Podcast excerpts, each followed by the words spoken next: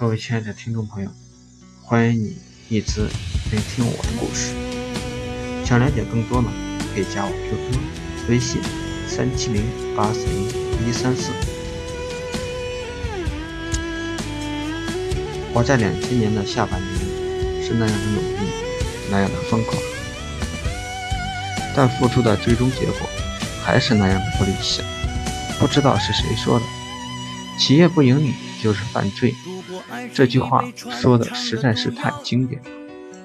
我们当时的情况可比犯罪更严重，我们连活下来的机会都是那样的渺茫，工资、房租、我们自己的吃饭等等的问题都不允许我们不赚钱，还有家里人的钱和他们的期盼。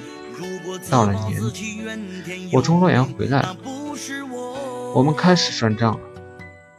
我把所有的账烧了，给了员工的一些工资、红包什么的，就剩下手里压着的那几万块面值的 IP 卡，我们也基本上没有现金了。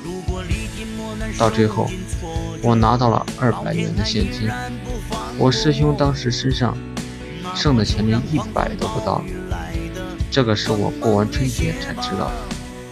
难道这些就是我们半年的分成？这就是我们努力半年的回报？看着手里的钱，内心是怎样的凄凉？孤独、恐惧、矛盾、无奈。我决定拿着钱回家看看。那年雪下得很大，很多地方的长途车都断线了。即使有些地方能跑，也会花上过去两到三倍的时间来完成。我们当时坐车回家的时候，正常路费是十八块，但是那一年就是花钱还不一定能找到车坐。最后在车站等车的好几个我们的老乡拼到一起包了个车才回去了。但是每个人所花的代价是四十五块，我总共二百，还要帮一个美女。后来证明我的付出还是有回报的。后来这个美女就成了我生活上的搭档。当然也要谢谢她，在那些困难的日子一直无怨无悔，默默支持着我的前进。我身上只剩下一百一十块。我们早上坐车，晚上到了老家。不管怎样，总算回来了。晚上和我家老头。老太太说了很长时间的话，无非都是给他们说些安慰的话。第二天早上，我给了我爸一百块钱，让他到城里买几条鱼吧。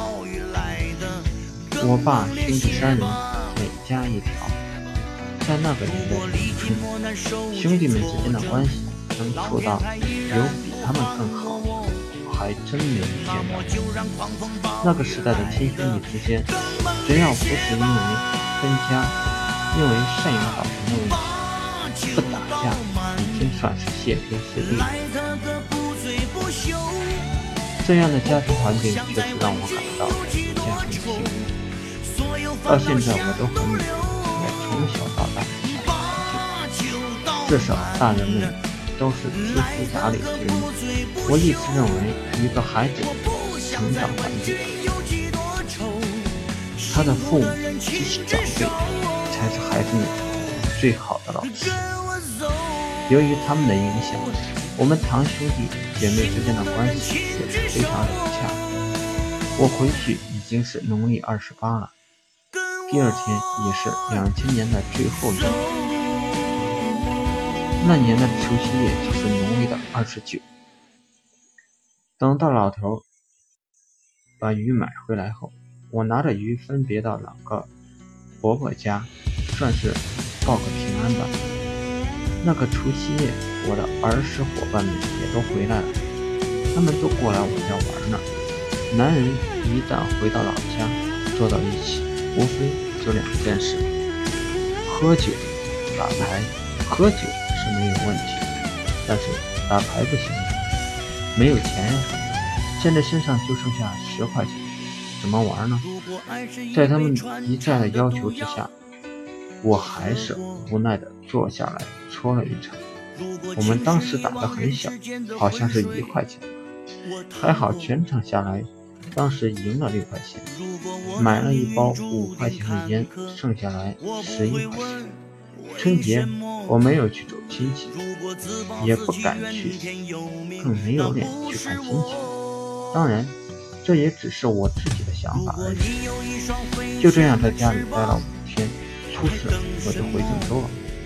我家老头送我到村旁边的马路上停车，一路无语。车到了，有没有钱买车票？老头，我有。最后还是老头给了车票。我们这不是车站，所以可以先上车，等会再买票。我硬着头皮说有钱。我也不知道出不起车票钱会有什么样的后果。老头当时不知是有意还是无意，笑着说了一句话，到现在我还记忆深刻。什么时间不用老子再给你出车票钱就好了。就这样，我回到了郑州，见到师兄，说了家里的情况，我就给他说不想干，我想找工作。再这样下去很疯的，师兄一直鼓励我说可以，慢慢来，等等吧。他说再干一年再说吧。最后还是我做了，我再干到二零零一年的国庆，如果还不行，我就要找工作。又是一年春来到，未来不知道会。想要了解更多关于我的故事，大家可以加我 QQ 微信三七零八四零一三四。